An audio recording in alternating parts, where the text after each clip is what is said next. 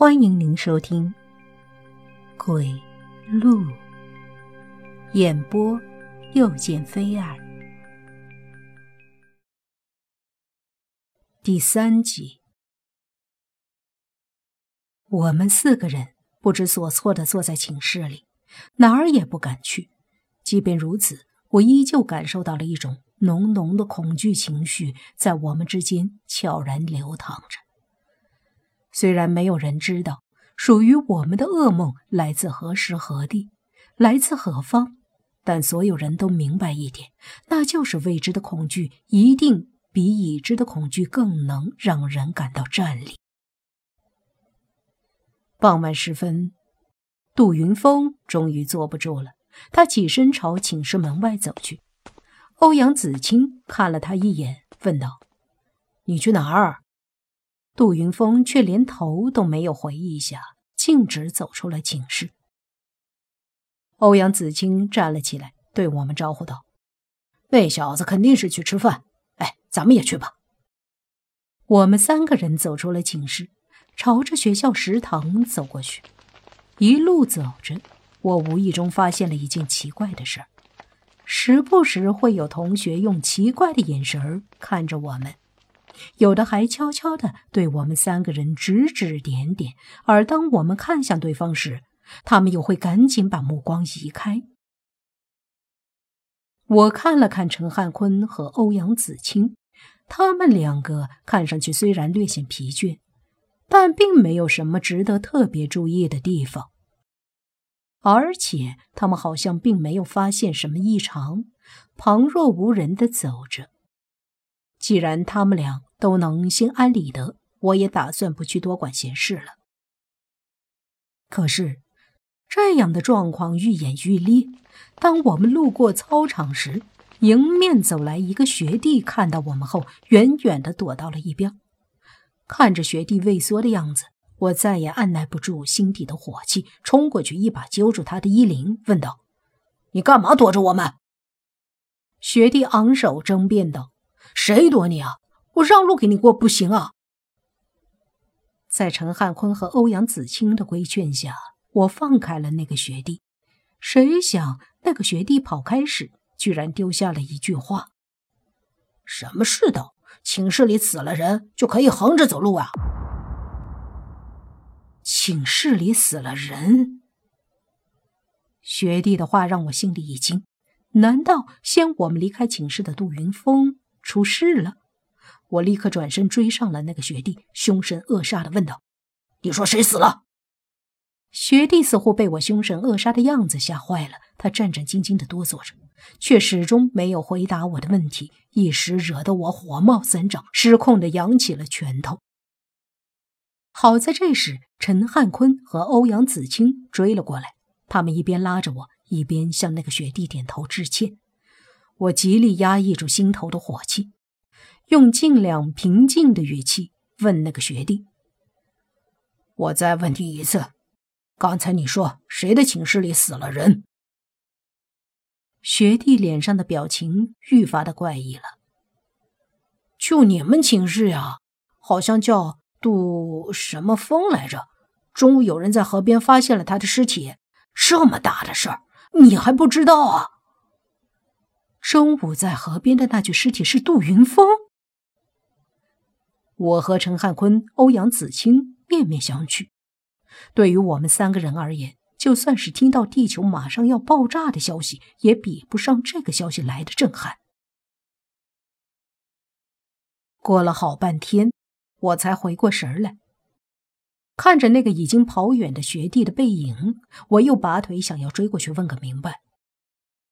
他在骗我们。他说的不是真的，绝对不是真的。陈汉坤一把拉着我说道：“你追他有什么用？还不如再去河边看看。”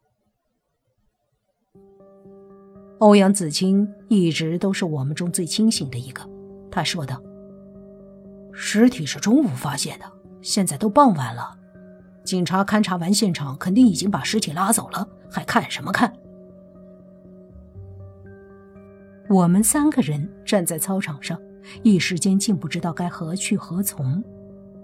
正在这时，我突然看到系主任从办公楼里走了出来，他一看到我们就远远的招手喊道：“哎，正好想去找你，跟我去一趟校办。”从系主任阴沉的脸色上，我们就能猜到不会有什么好事，而他接下来的话更证实了这一点。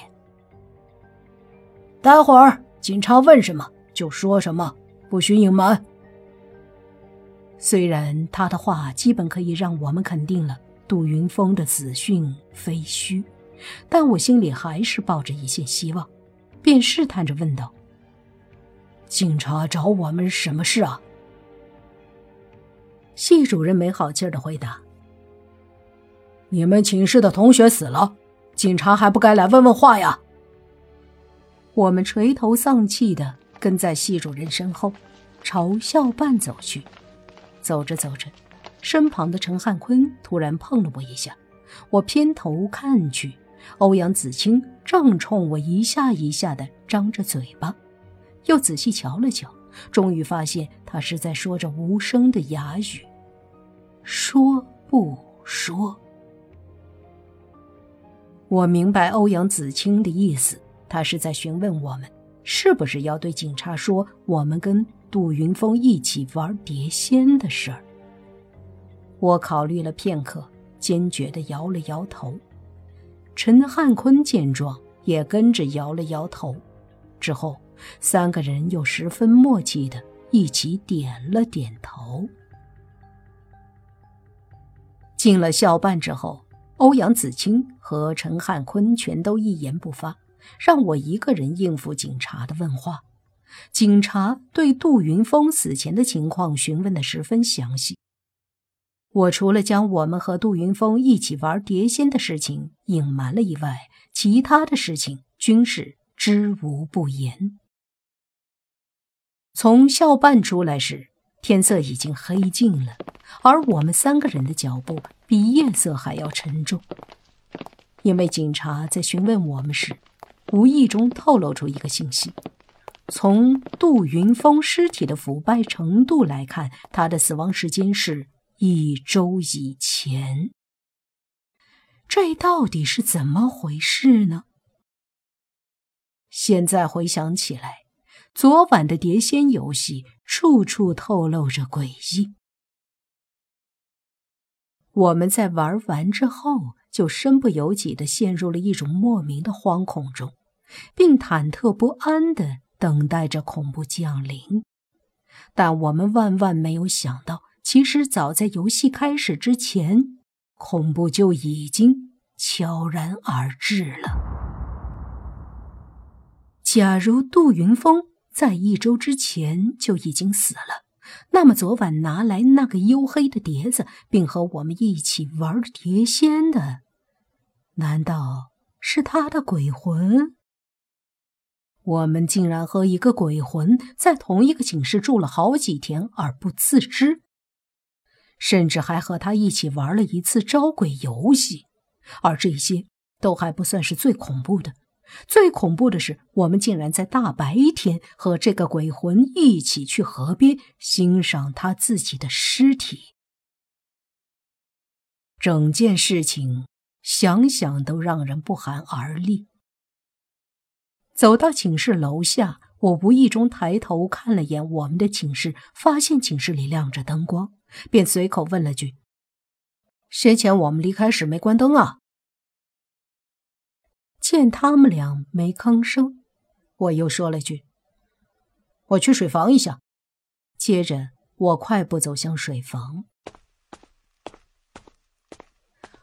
我走进水房的时候，突然看见杜云峰在水房里直勾勾的望着我，一时间我吓得肝胆俱裂，转身就逃出了水房。冲进寝室后，我关上门。一边大口的喘着粗气，一边结结巴巴的对欧阳子清和陈汉坤说：“我看到，我我看到杜杜云峰了。”奇怪的是，对于我如此惊悚的告白，欧阳子清和陈汉坤居然没有任何反应。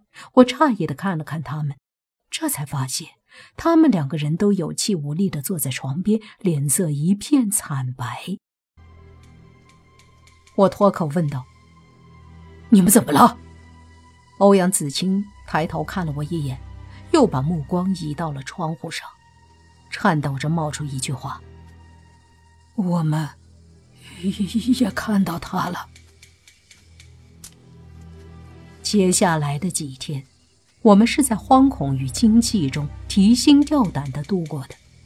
杜云峰会以各种猝不及防的方式，时不时地出现在我们眼前。虽然每次他都是一晃即逝，也没有给我们造成什么实质性的伤害，但却让我们的神经备受折磨。而最让人无法忍受的是，每天夜里，当我们睡着之后，他都会潜入我们的梦里，让我们三个做着同样的梦，然后。再被活活的吓醒。这样挨了不到一周时间，我们三个都换上了同样的一副尊容，蓬头垢面，眼窝深陷，面色苍白。这天夜里，我们仨儿都不愿意回到寝室去，于是，在操场上没精打采的转着圈儿。不知道转了几圈，我突然听到身后有人发出了。唉一声轻叹，回头看去，原来是正在打扫操场的校工，于是便没理他，继续朝前走。可身后却传来了那个校工的声音：“如果继续这样下去，要不了几天，你们都得去陪他。”